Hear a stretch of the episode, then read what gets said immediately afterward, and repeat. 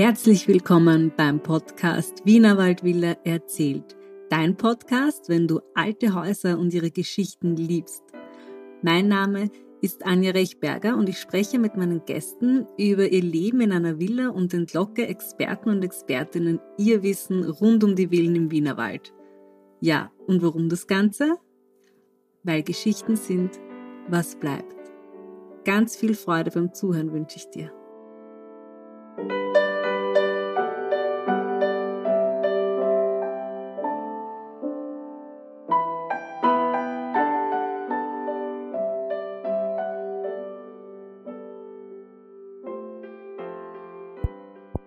Mein Gast heute ist die Historikerin Dr. Silke Ebster. Sie ist selbst aus Bad Füßlau und dort in der sogenannten Karolinenvilla aufgewachsen und hat aktuell ein Buch über die Villen von Bad Füßlau und ihren Geschichten geschrieben. Erschienen im Amalthea Verlag mit einem Geleit von Marie-Therese Arnbaum, die die Begründerin dieser Villenbuchserie ist. Über die Entstehung dieses Buches und auch einzelne ergreifende Geschichten daraus werden wir uns heute unterhalten. Sie hat sehr viel Herzblut in dieses Buch und in die Recherche daran gesteckt und ich freue mich, dass sie uns heute auf ihrem Weg zum fertigen Buch mitnimmt. Silke Ebster leitet auch seit 20 Jahren sehr erfolgreich das Stadtmuseum von Bad Füßlau, aktuell natürlich mit einer Sonderausstellung zu ausgewählten Villen von Bad Füßlau. Diese läuft noch bis Ende Oktober. Eine Geschichte möchte ich etwas vorwegnehmen. Die letzte Episode habe ich mit einem Zitat von Ilse Kaufmann beendet, wo sie sich an die schöne Zeit in der Veilchenvilla in Bad Füßlau zurückerinnert. Das Zitat stammt aus einem Buch, das eben meine heutige Podcast-Gästin und mich zusammengeführt hat. Die in diesem Buch erzählt Ilse Kaufmann unter anderem ihre spannende und auch mutige Flucht aus Europa nach Argentinien vor den Nationalsozialisten. Es ist eine sehr ergreifende Geschichte, die auch sehr gut beschreibt, dass viele Villeneigentümer damals neben einigen materiellen Wertgegenständen auch ganz viel an persönlichen Erinnerungen und das Gefühl des Zuhause-Seins zurückgelassen haben. Ilse Kaufmann, sie ist mittlerweile verstorben, war die Enkelin von Wilhelm Goldschmidt, und der wiederum der Sohn von Albert Goldschmidt war, dem die Villa in Burgersdorf damals gehörte, an deren Geschichte ich gerade sehr intensiv forsche.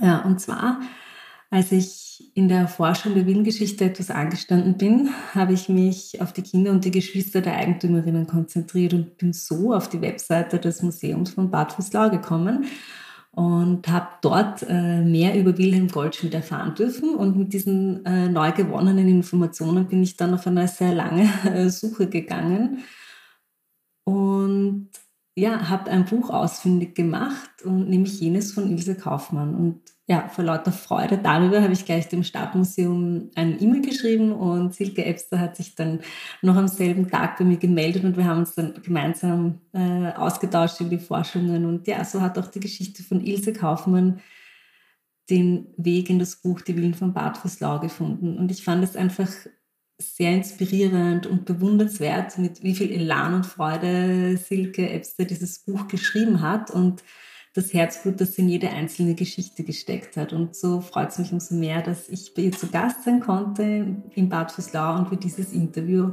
aufgenommen haben. Nun wünsche ich euch ganz viel Freude beim Zuhören.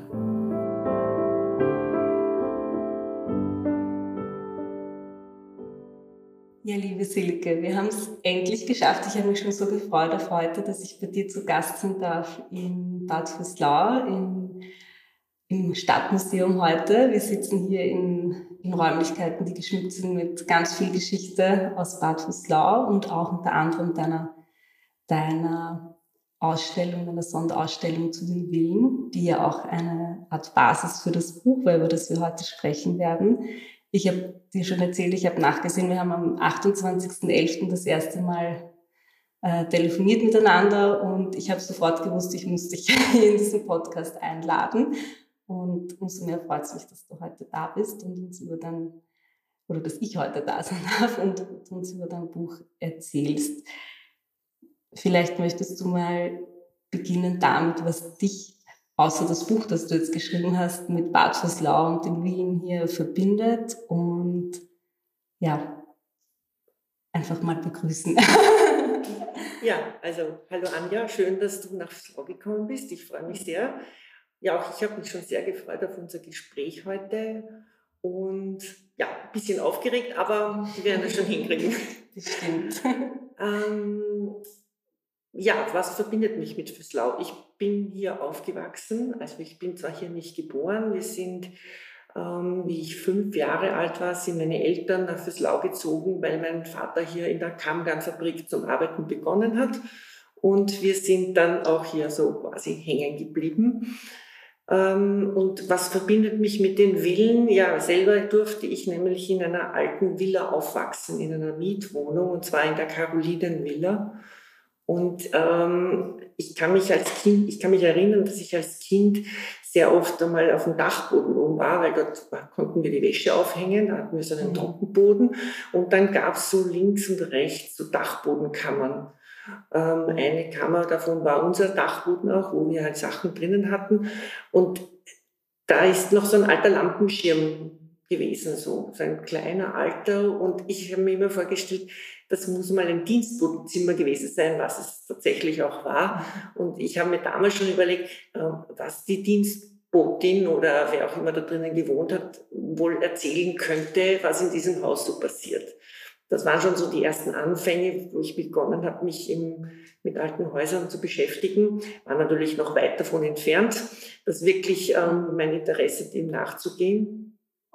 Aber ähm, mit meiner Dissertation hat es dann mehr oder weniger angefangen. Also ich habe Geschichte studiert und bin dann oft immer durch Fürslau gegangen und eben diese Häuser, die haben mich so angesprochen und daraufhin habe ich halt eine Dissertation über zehn Mietvillen in Bad Fürslau gemacht. Das war so quasi der Startschuss dazu. Der Startschuss. Und glaubst du, dass vielleicht durch dein Aufwachsen in so einer Villa mit deiner späteren Studienwahl was zu tun hat oder war das vielleicht, vielleicht irgendwie so untergründig, aber wirklich der ausschlaggebende ja. Punkt war für mein Geschichtsstudium, dass ich von meiner Mutter ähm, zu meinem 17. Geburtstag das Buch von Stefan Zweig über die Marie Antoinette geschenkt bekommen habe.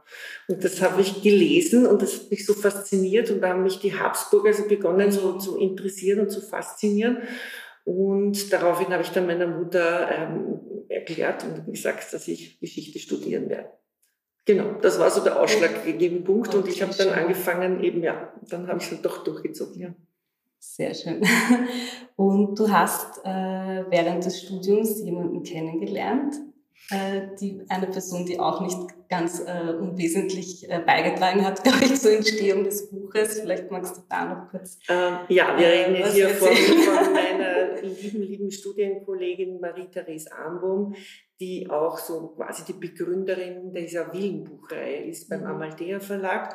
Und äh, wir haben uns während der Studienzeit kennengelernt und da, ja, die Marie-Therese hat immer schon gern, heute ist es der bunte Schmuck, damals waren es die bunten, auffallenden Strumpfhosen, die mich sofort irgendwie, ähm, ja, sie ist immer hervorgestochen. Und in einem Seminar waren wir da zusammen und wir haben eigentlich von Anfang an gleich gemerkt, dass da eine wirkliche Verbindung da ist und unsere Freundschaft, ja, ist seitdem gewachsen und intensiv. Ja, wir begleiten uns eigentlich schon sehr, sehr lange. Das ist sehr schön.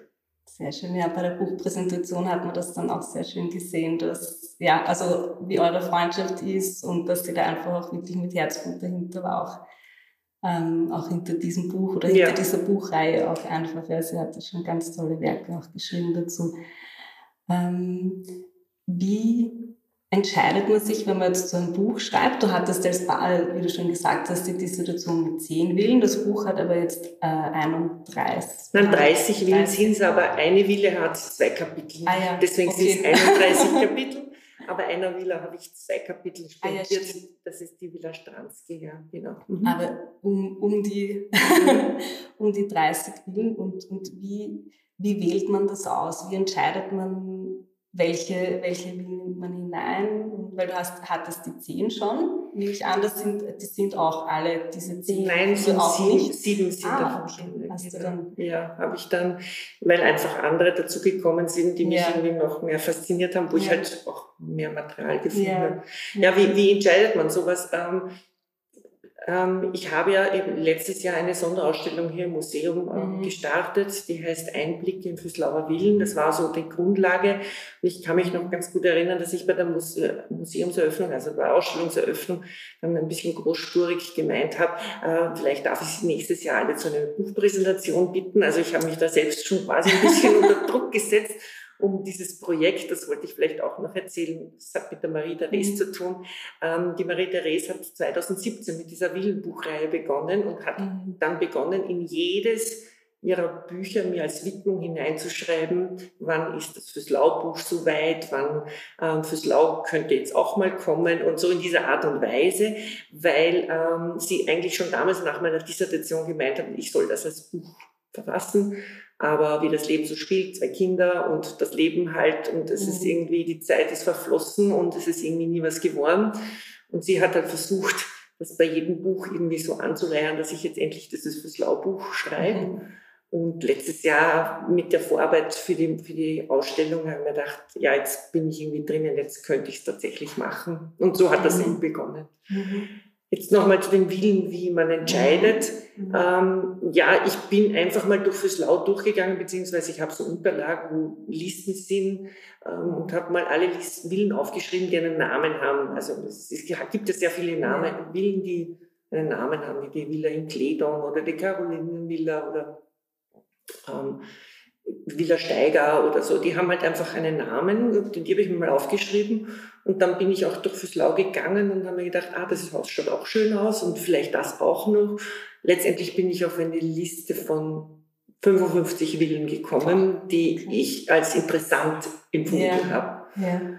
Und dann habe ich begonnen, mir so einen Ordner anzulegen und habe halt dann bei jedem Haus geschaut, wer waren einmal die Besitzer da habe ich auch hier das Glück im Museum, dass ich eben da Unterlagen habe und dass ich nicht erst ins Grundbuch fahren müsste, okay. sondern ich konnte mal schon mal überblicksmäßig wissen. Und dann habe ich versucht, versucht mal so ähm, Stichprobenartig zu schauen, zu recherchieren im Internet, gibt's da was? Und bei manchen ist gleich viel raufgepoppt. Und dann habe ich halt angefangen, auch so Stammbäume zu zeichnen, damit ich einfach die Personen mir merke, wie sie miteinander verbunden sind.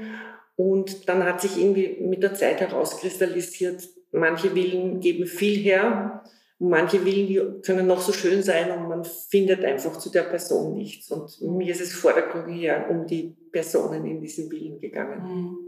Das heißt, ähm, wie war es dann, als du dann das Kapitel Carolinenvilla angegangen bist? Ähm, was hast du da alles entdeckt? Was ja, ich habe mir ursprünglich gedacht, aber ich habe gesehen, die Besitzerin war, hat Caroline Edle von Fischer geheißen. Aber ich dachte, da finde ich garantiert was. Also es wird, und der habe ich dann fast einen Monat nachgejagt. Also, weil ich wollte diese Villa unbedingt ins Buch nehmen, weil ich eben dort aufgewachsen bin. Das war für mich so, ein, so eine Herzensangelegenheit. Das wollte ich halt unbedingt machen.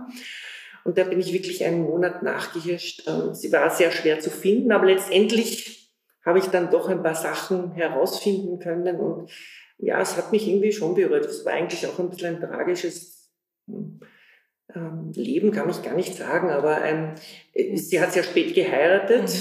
Mhm. Ähm, sie hat einen viel, viel älteren Mann geheiratet, hat sehr spät ein Kind bekommen, also sie war 43, was in damaliger Zeit, also ist auch heute für Erstgebärende mhm. spät, aber für damals ja. sehr spät. Und ihr Mann war um 30 Jahre älter. Und ähm, die Tochter ist scheinbar auch behindert auf die Welt gekommen, weil sie ist dann unter Kuratel gestellt gewesen. Und wie die Caroline gestorben ist, hat halt ihre Tochter das alles geerbt. Ähm, ja, aber sie hat eigentlich zeitlebens in einer geschlossenen Anstalt gelebt. Sie hat dann noch ein zweites Haus geerbt, oder? Ja, weil wir die Caroline hat die Caroline Villa gekauft und im gleichen Jahr hat sie nebenan am Nebengrundstück eine zweite Villa bauen lassen und die ist benannt nach ihrer Tochter, nach der Luise, also eigentlich Aloysia, ja. aber Luise, also ja. die Luisenvilla. Die gibt es ja beide heute noch. Die stehen ja. beide heute noch, genau. Genau, das ist sehr schön.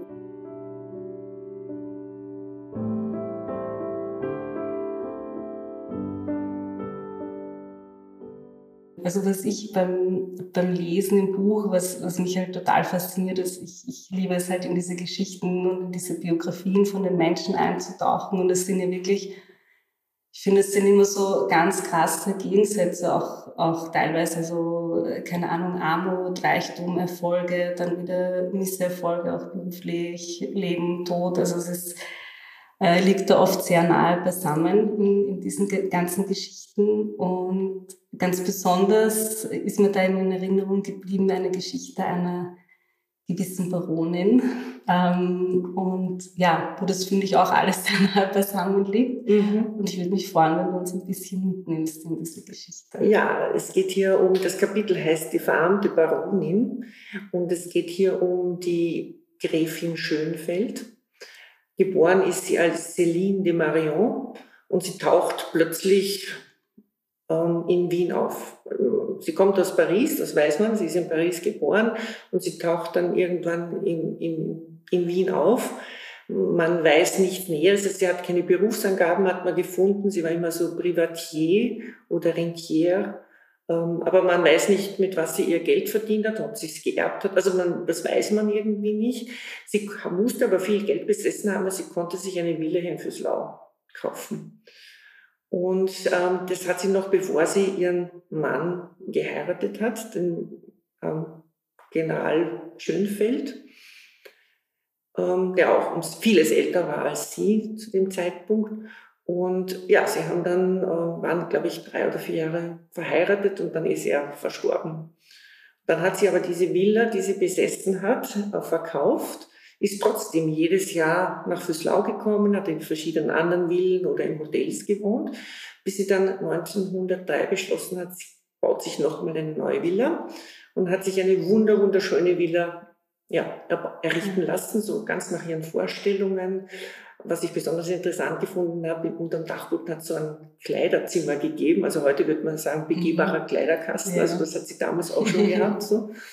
Ähm, das habe ich sehr interessant gefunden und hat diese Villa aber nur vier Jahre besessen, dann hat sie sie verkauft. Und dann ist sie von der Bildfläche verschwunden. Ich habe dann durch eine Recherche herausgefunden, dass sie angeblich sehr gerne in Spielcasinos gespielt hat oder die Spielcasinos besucht hat. Vielleicht hat sie, ich habe dann auch von Nachfahren der, von der Villa, die heute drinnen wohnen, eben erfahren, dass sie sie quasi verkaufen musste, diese Villa. Also sie dürfte tatsächlich gespielt haben und Geld verloren haben.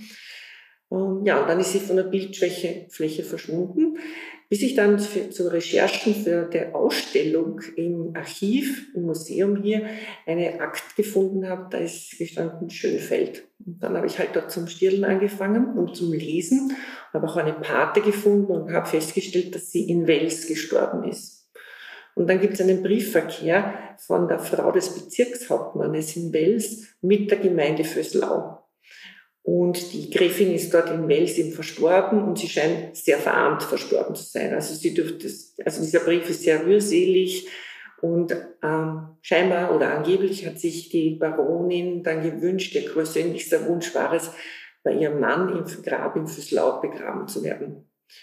Aber da kein Geld mehr da war, ähm, konnte auch ihm quasi die Überfahrt oder die Überführung nicht bezahlt werden. Also hat die ähm, Frau des Bezirkshauptmannes die Gemeinde gebeten, ob man nicht ein Armenbegräbnis irgendwie, ob sie die Kosten übernehmen. Und ja, die Gemeinde war zu diesem Zeitpunkt, das war nämlich 1933, selbst nicht wahnsinnig gut finanziell aufgestellt und die haben das strikt abgelehnt.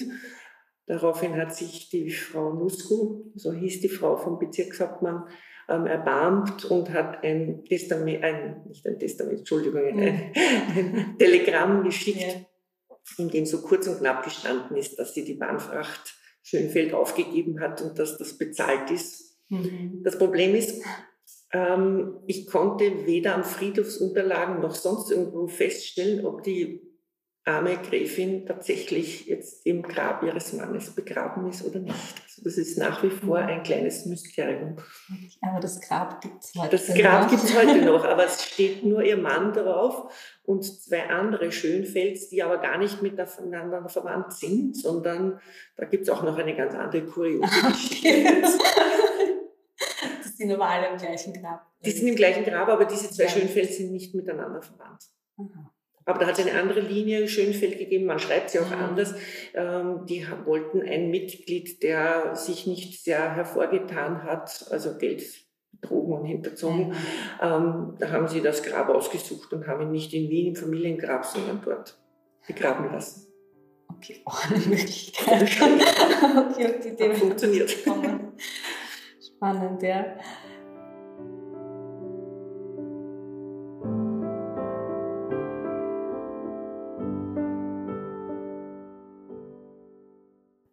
Hat ja die Geschichte der Ilse Kaufmann zusammengeführt und ihrer Familie gehörte die Veilchenvilla und sie mussten allerdings wie einige andere auch vor den Nationalsozialisten fliehen oder sind geflohen, äh, in dem Fall nach Argentinien. Du hast gesagt, circa ein Drittel oder zwölf Villen, die du im, Buch äh, behandelt haben, waren damals in, in jüdischem Besitz und wurden teilweise arrestiert oder früher oder später. Ähm, viele sind eben, wie schon gesagt, äh, dann geflohen in alle Teile der Welt und du hast dich da ganz besonders, glaube ich, äh, mit äh, der Geschichte der Ida Jolles auseinandergesetzt, deiner, deiner Heldin im Buch oder de, auch, auch deiner Entdeckung mhm. äh, im Zuge deiner Recherchearbeiten. Und ja, was, was was zeichnet Ida Jolles aus für dich? Ähm, ja, die, die Geschichte ist, fasziniert mich selbst auch immer noch, wie ich mhm. auf sie gestoßen bin. Mhm. Ich, es gibt eine Villa, die heißt, ist in Fürslau bekannt als die Villa Adler. Das ist auch sehr lang nach oben so als, als Villenname gestanden mhm. und ähm, hat einmal dem Bäderdirektor in Fürslau gehört. Und dann habe ich eben im, im, Grundbuch gesehen, irgendwann 1930 ging die Villa an die Familie Jolles. Ida und Josef Jolles. Mhm. Wie ich dann ein bisschen recherchiert habe, habe ich eigentlich da nicht wirklich was gefunden, aber im Bauakt habe ich dann eine Rechnung gefunden, da ist drauf gestanden J. Jolles Studios. Und da bin ich hellhörig geworden und habe gedacht, das finde ich interessant, weil Studios, das ist jetzt nicht so ein Begriff, den man eigentlich mit den 30er Jahren verbinden würde, mhm. sondern eher so, also das klingt so amerikanisch, also englisch, so, ja, also mhm. heute ist Studios kein Problem, aber damals, also deswegen bin ich hellhörig geworden, genau, und habe dann einfach das so im Internet eingegeben und sofort sind Bilder von Betty Point Taschen und Geldbörsen oder Zeugnissen aufgeploppt. Und ich habe sofort gewusst, ah, diese Taschen, das, das kenne ich, weil das hat meine Urgroßmutter auch gehabt. Also das war damals sehr modern und, und äh, ich habe es als Kind natürlich als ja, alt und fad und ja, kitschig irgendwie empfunden, aber ich habe gewusst, ja. Man kennt dann, diese Taschen. Man kennt Taschen, man, man kennt konnte das. ja deine, deine, Entschuldige, dass ich dich kurz unterbreche, man konnte ja deine, äh, das Schreiben deines Buches auch auf deinem Instagram-Account immer so ein bisschen mitverfolgen, so deine, deine Erfolge oder deine, ähm, was du gerade neu entdeckt hast. Und da mhm. war eben dann auch äh, die diese Geldbörse. Geldbörse, die du dir dann gekauft ich hast mit diesen bekannten Stückarbeiten. Und auch da habe ich sofort, man kennt das. Also ja, das, ja, ich habe dann irgendwann hab mir gedacht, vielleicht finde ich irgendwo so auf Vintage-mäßig eine Geldbörse und habe mhm. tatsächlich eine kleine Geldbörse bei Willhaben erstanden und die ist dann immer bei meinem Schreibtisch als Schreibmotivation gestanden für mich und ja, wird mich ewig mit diesem Buchprojekt verbinden. Sie liegt auch heute hier Ja, genau, sie liegt Ja, und dann habe ich einfach ähm, ähm, durch Zufall eine Webseite entdeckt, die heißt jollesoriginal.com. Ähm, da ist nicht wahnsinnig viel zu sehen. Ein bisschen die Geschichte von Ida Jolles kann man dort sehen, aber nicht. Mhm. Ich habe mir gedacht, ich würde gern mehr erfahren und habe ein Mail geschrieben und bekam prompt eine Antwort von der Enkelin von Ida Jolles, die jetzt noch in Amerika lebt, also in Kalifornien. Und daraufhin hat sich ein wirklich sehr netter Mailkontakt ähm, entsponnen und hat angefangen, und ich habe unglaubliches Material über Ida Jolles zur Verfügung gestellt bekommen. Unter anderem auch so Tonbandaufzeichnungen, wo leider nicht Ida Jolles selber spricht, mhm. aber wo sich die beiden Enkelinnen von der Ida Jolles mit deren Kinder unterhalten über die Geschichte von, von, von ihrer Urgroßmutter eigentlich. Mhm. Ja. Und ja, da habe ich einfach faszinierende Geschichten, haben sich da irgendwie herauskristallisiert Und ich habe auch tolle Fotos bekommen, zur Verfügung gestellt bekommen, die ich auch verwenden durfte fürs Buch. Und ja, mir ist diese Ida Jolles ans Herz gewachsen, weil es muss eine unglaublich taffe, mutige und auch herzwarme Frau gewesen sein. Also die Enkelin schwärmt heute noch von ihrer Großmutter und sagt auch, also wenn sie selber nicht weiter weiß, denkt sie darüber nach, wie ihre Großmutter gehandelt hätte. Und sie verwendet dann das Parfum, ähm, das ihre Großmutter verwendet hat. Das finde ich auch immer sehr nett. Das mhm. gibt es heute übrigens noch. Ich habe mal in, ja. der, in der Drogerie nachgeschaut. Ja. Das gibt es heute noch. Ja, diese Frau muss eben sehr mutig und sehr tough und sehr geschäftstüchtig mhm. gewesen ja, sein. Sie hat ein Riesenunternehmen. Ja, die hat einfach neun, eben 19, also 1920 herum begonnen, dieses Geschäft aufzubauen, diese Produktion. Mhm. Und diese Firma, und die haben 20.000 Stickerinnen beschäftigt. Das mhm. muss man sich mal vorstellen. Ja, also. Und was ich, was ich auch faszinierend fand, war, dass sie dann, dass sie dann äh, gesagt hat, und diese Zölle eingeführt worden sind für, für Europa, für diese Stickarbeiten, dass sie danach äh, gesagt hat, ja, ich fahre jetzt nach Amerika und ich kämpfe jetzt mal so. ab und regelt das. Ja, ja, scheinbar war sie so eine Macherin, ja, also eine, wirklich eine, eine, eine taffe Frau, die sich das nicht gefallen lässt und die gedacht, ja, wahrscheinlich nach dem Motto, äh, nutzt nichts, schadet nichts. Also ich probiere es ja, jetzt einfach genau. mal, ich kämpfe dafür, weil ähm, das Geschäft wäre für sie sonst nicht mehr rentabel mhm. gewesen. Man muss vor, also diese, diese Petit Point Produkte der Firma Jolles sind weltweit verkauft worden und ein großer Absatzmarkt war tatsächlich mhm. Amerika, vor allem New York. Also diese mhm. Produkte sind wirklich in der Fifth Avenue in ganz bekannten Geschäften ausgestellt gewesen und zu kaufen gewesen und waren damals absolut in Mode und vor allem auch in Amerika.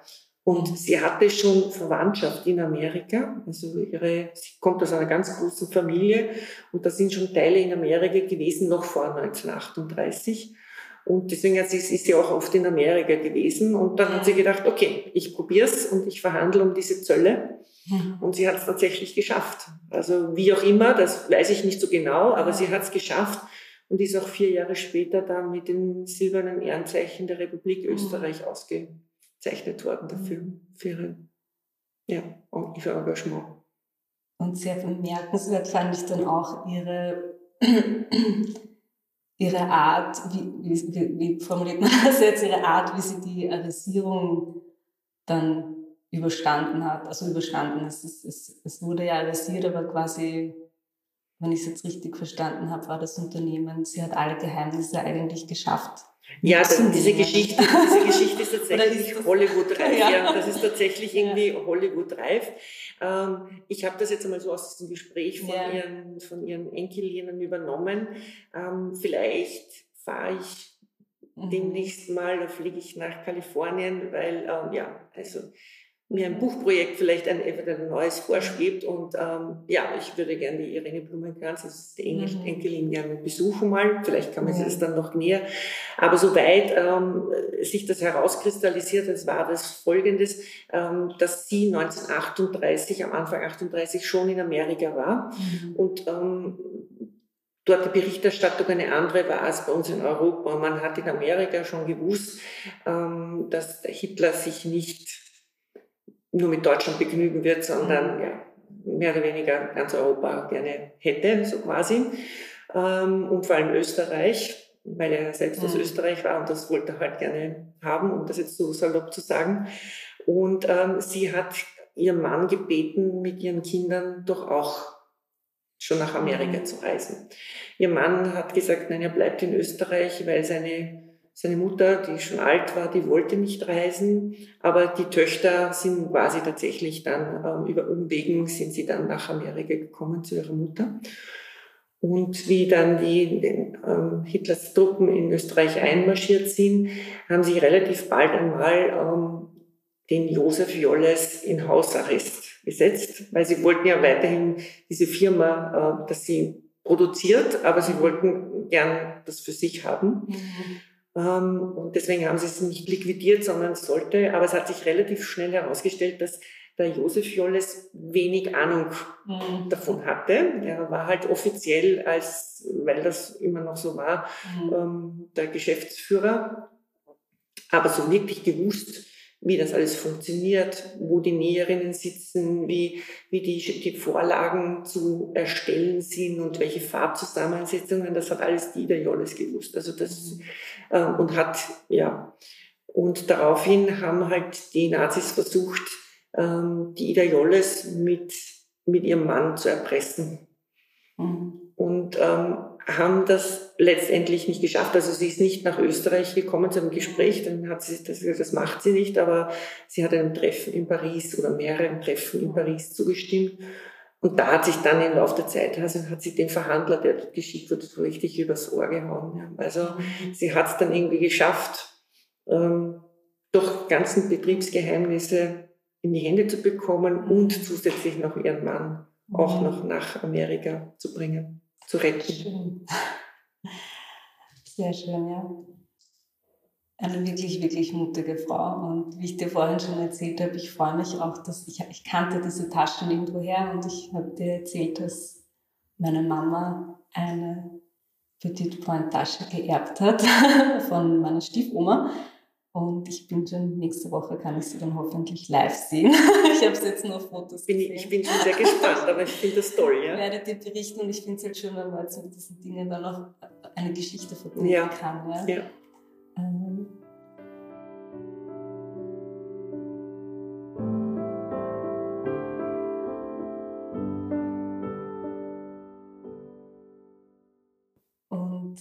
du bei mir zu Besuch warst in Burgersdorf ja. in der Villa, die uns ja auch ein bisschen zusammengeführt hat, dass, dass sie auch den, den Goldschmitz gehört hat, einen Teil, einen Teil der Goldschmitz gehört hat, äh, kann ich mich noch an den Moment erinnern, wo du, äh, da sind wir, glaube ich, im Esszimmer gestanden und du hast gesagt, vielleicht war die Ilse auch mal hier. Mhm. Und da habe ich mir gedacht, so, wie, also, wie ist das, wenn man, wenn man da jetzt so stundenlang, teilweise nächtelang da sitzt und forscht und sich mit diesen Personen auseinandersetzt. Ja. Ähm, da, mir ging es so, also ich, ich habe dann wirklich, ein, ich habe das Gefühl, ich, ich baue da eine, eine Beziehung, eine Verbindung auf zu diesen Menschen.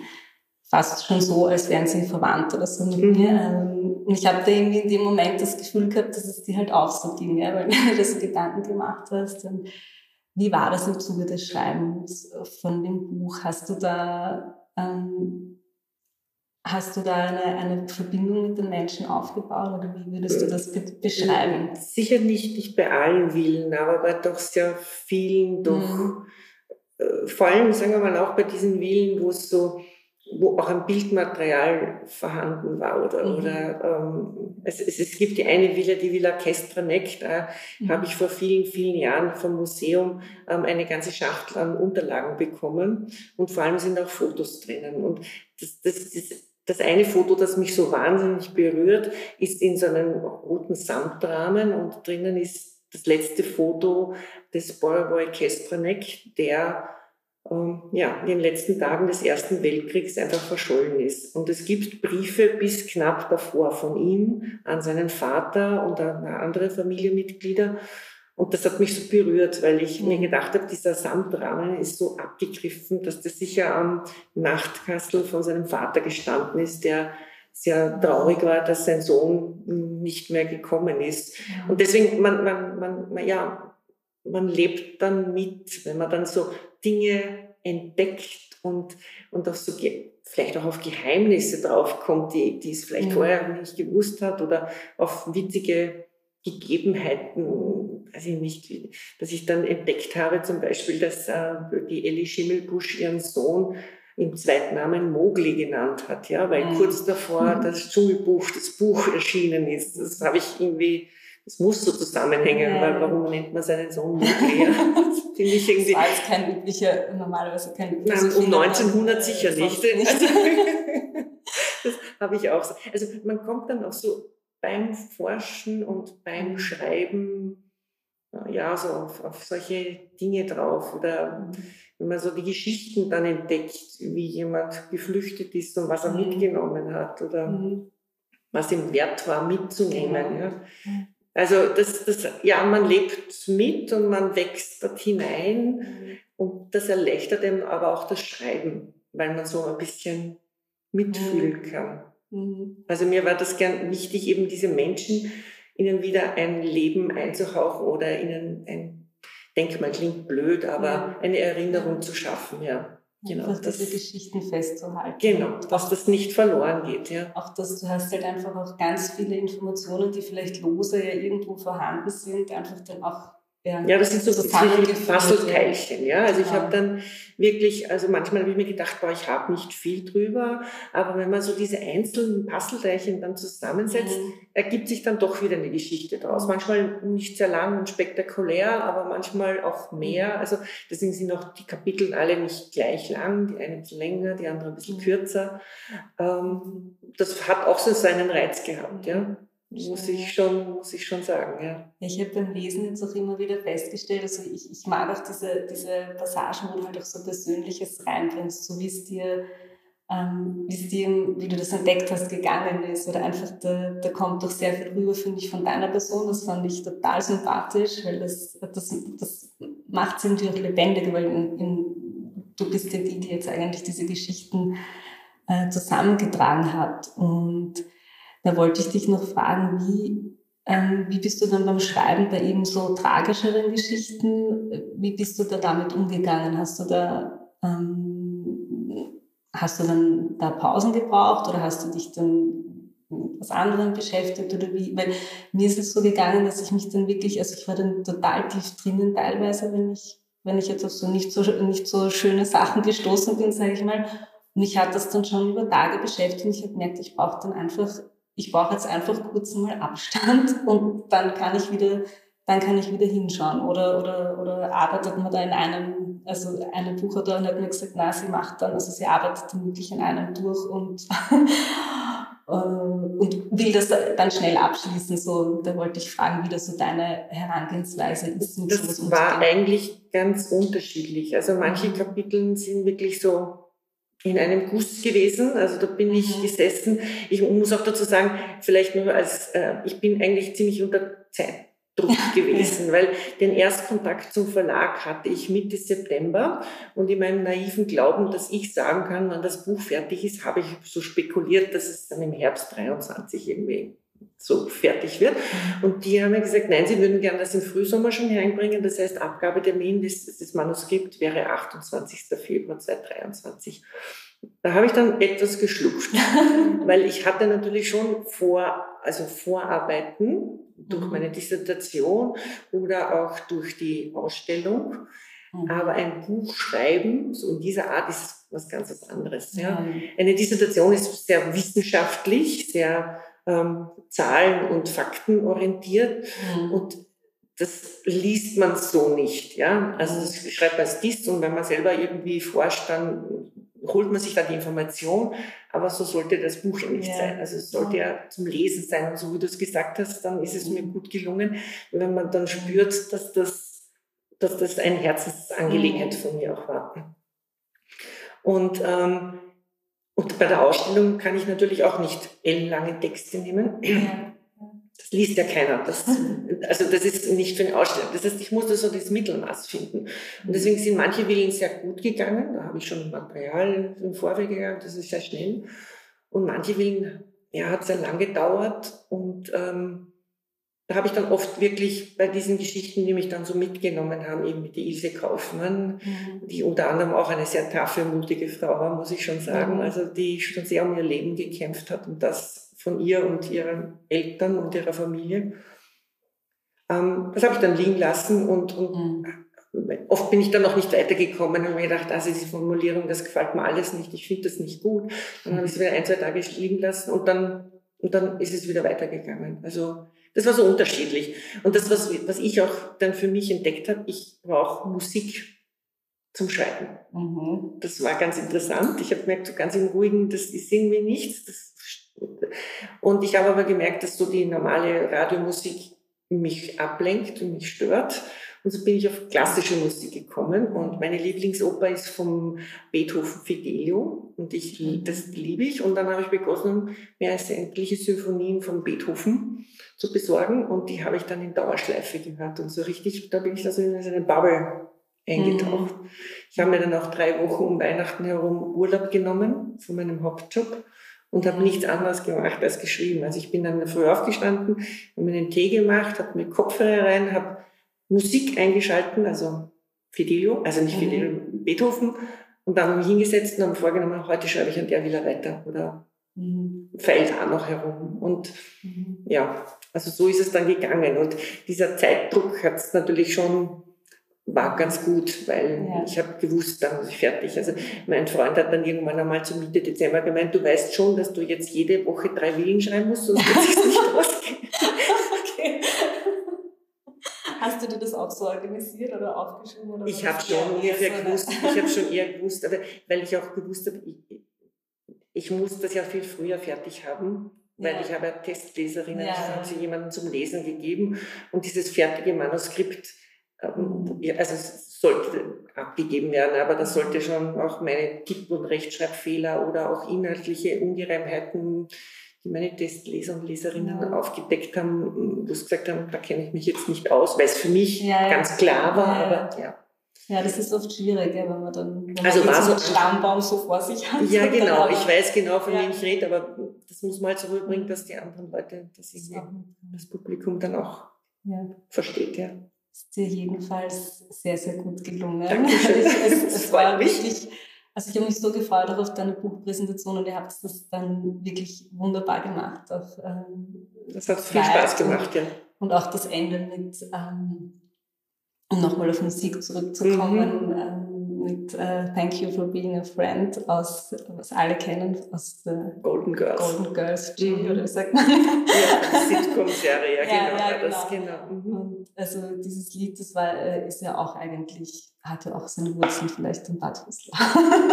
Ob das Lied tatsächlich die Wurzel in Bad Visslau ist, aber, der Komponist, der Andrew Gold, ja. ist der Urenkel eines Villenbesitzers aus Visslau, genau. Ja, mhm. schön. Genau. Und wie geht es jetzt weiter mit deiner Buchreise? Jetzt hast du die Buchpräsentation und zwei. Also ich ich habe zwei Buchpräsentationen gehabt, genau, meine Hauptpräsentation hier in Bad Visslau. Mhm die für mich sehr emotional war, weil sehr viele Leute gekommen sind, unter anderem mhm. auch du. Ich habe mich sehr mhm. gefreut, dass du gekommen bist. Ja, ähm, ja das, das ist Baby, das ich jetzt dann mhm. da in Händen gehalten habe. Also das war übrigens auch ein extrem emotionaler Augenblick für mich, wie ich diese Kiste mit meinen Exemplaren nach Hause mhm. geschickt bekommen habe. Ich habe zum ersten Mal mein Buch selbst in Händen gehalten. Das war schon so...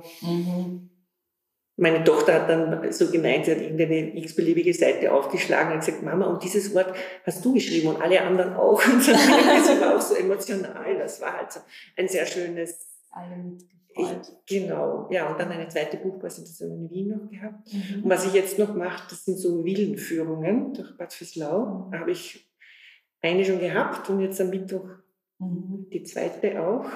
Mhm. Ähm, die sind auch sehr gut gebucht. Das heißt, ich gehe nicht in die Villen rein. Also ich eigentlich ja. sagen würde, kein Mensch hat Lust, dass 40 Leute durch die Villen marschieren.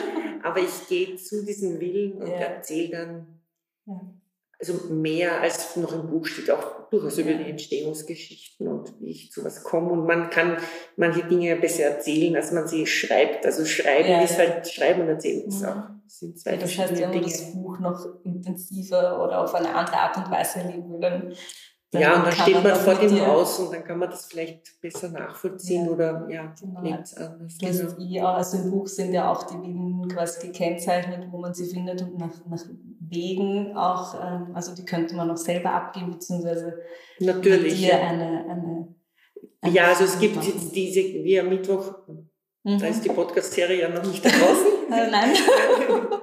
Also im August gibt es noch eine, wo ich glaube, die ist schon ausgebucht, aber im September okay. gibt es auch noch eine. Und okay. vielleicht mache ich es nächstes Jahr auch noch mal, das weiß ich aber noch nicht. Das ja. ist halt auch ein bisschen Zeit. Aber August und September würde gehen, die Podcast-Folge kommt Anfang. Ja, wobei die, ich glaube, die, die, die August-Folge also, äh, ist schon, schon voll. Ja, aber man kann sich dann anmelden über... Über die Touristinfo Bad. Okay. Wenn man das...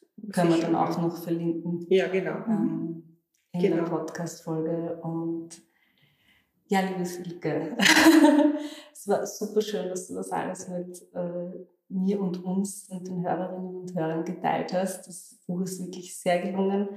Wer, wie gesagt, noch tiefer eintauchen will, kann auch hier zu dir kommen ins äh, Stadtmuseum und sich auch die Ausstellung anschauen. Ja, das ist gerne. auch ganz interessant. Äh, noch bis für die, die nicht zu viel spazieren wollen.